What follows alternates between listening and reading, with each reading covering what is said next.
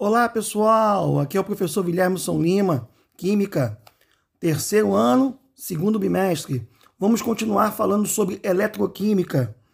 Vamos entender um pouco da história do processo de estudos que compreendem as reações de oxirredução e a aplicação dessas reações no nosso cotidiano. Né? A primeira pilha e a pilha mais estudada no nosso dia a dia é a pilha de Daniel. Em 1836, o químico, meteorologista inglês John Frederick Daniel construiu uma pilha diferente.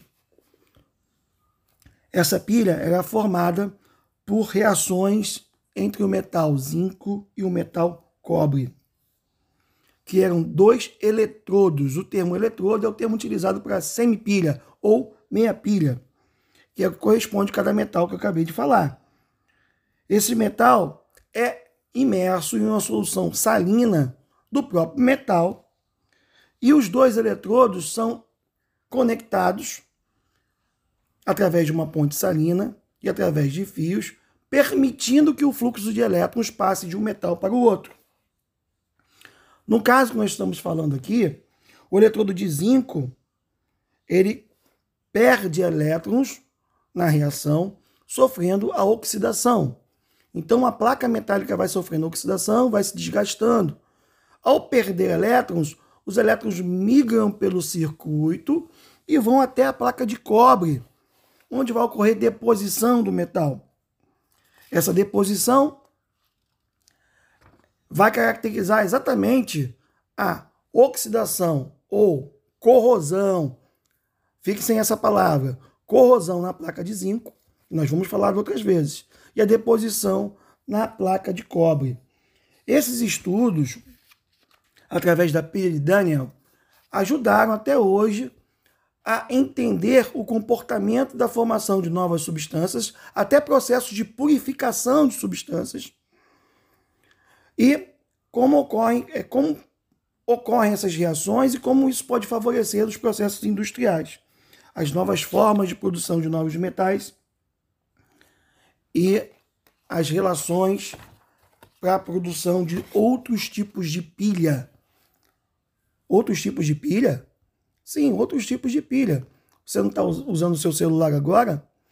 Provavelmente a bateria do seu celular é formada de níquel e cádmio, ou lítio, ou um outro metal, em que a combinação entre os metais vai permitir uma reação de óxido-redução.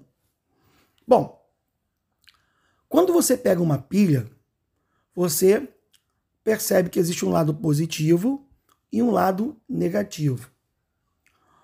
Vamos entender como isso acontece? Bom, no primeiro podcast eu falei com vocês que existem metais que vão se oxidar perdendo elétrons, ou seja, vai fornecer elétron para o meio.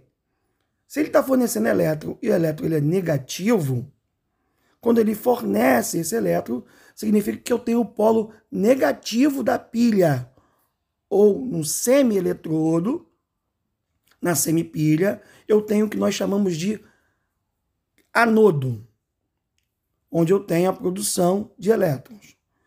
Na contrapartida, se o outro metal que faz a ligação, que vai formar a estrutura da pilha, ele vai receber estes elétrons, lembrando que o elétron tem carga negativa. Significa que ali eu tenho o polo positivo da pilha. O eletrodo positivo da pilha é chamado de cátodo ou catodo. Ou seja, numa reação de oxirredução, alguém perde elétron, alguém ganha elétron. E aí, desta forma, podemos caracterizar a formação da pilha. Toda pilha ela tem uma ponte salina necessária para fechar o circuito elétrico, o circuito onde os elétrons vão migrar do negativo para o positivo. Essa ponte salina nada mais é do que ele, é, íons livres em solução aquosa que vão permitir que os elétrons passem livre por esses íons para chegar aos seus destinos e formar é, fechar o circuito da pilha, formar a pilha como propriamente dito. É possível calcular a força eletromotriz de uma pilha. Isso nós venhamos mais à frente através de outros podcasts, tá, pessoal? Espero que vocês tenham compreendido um pouco.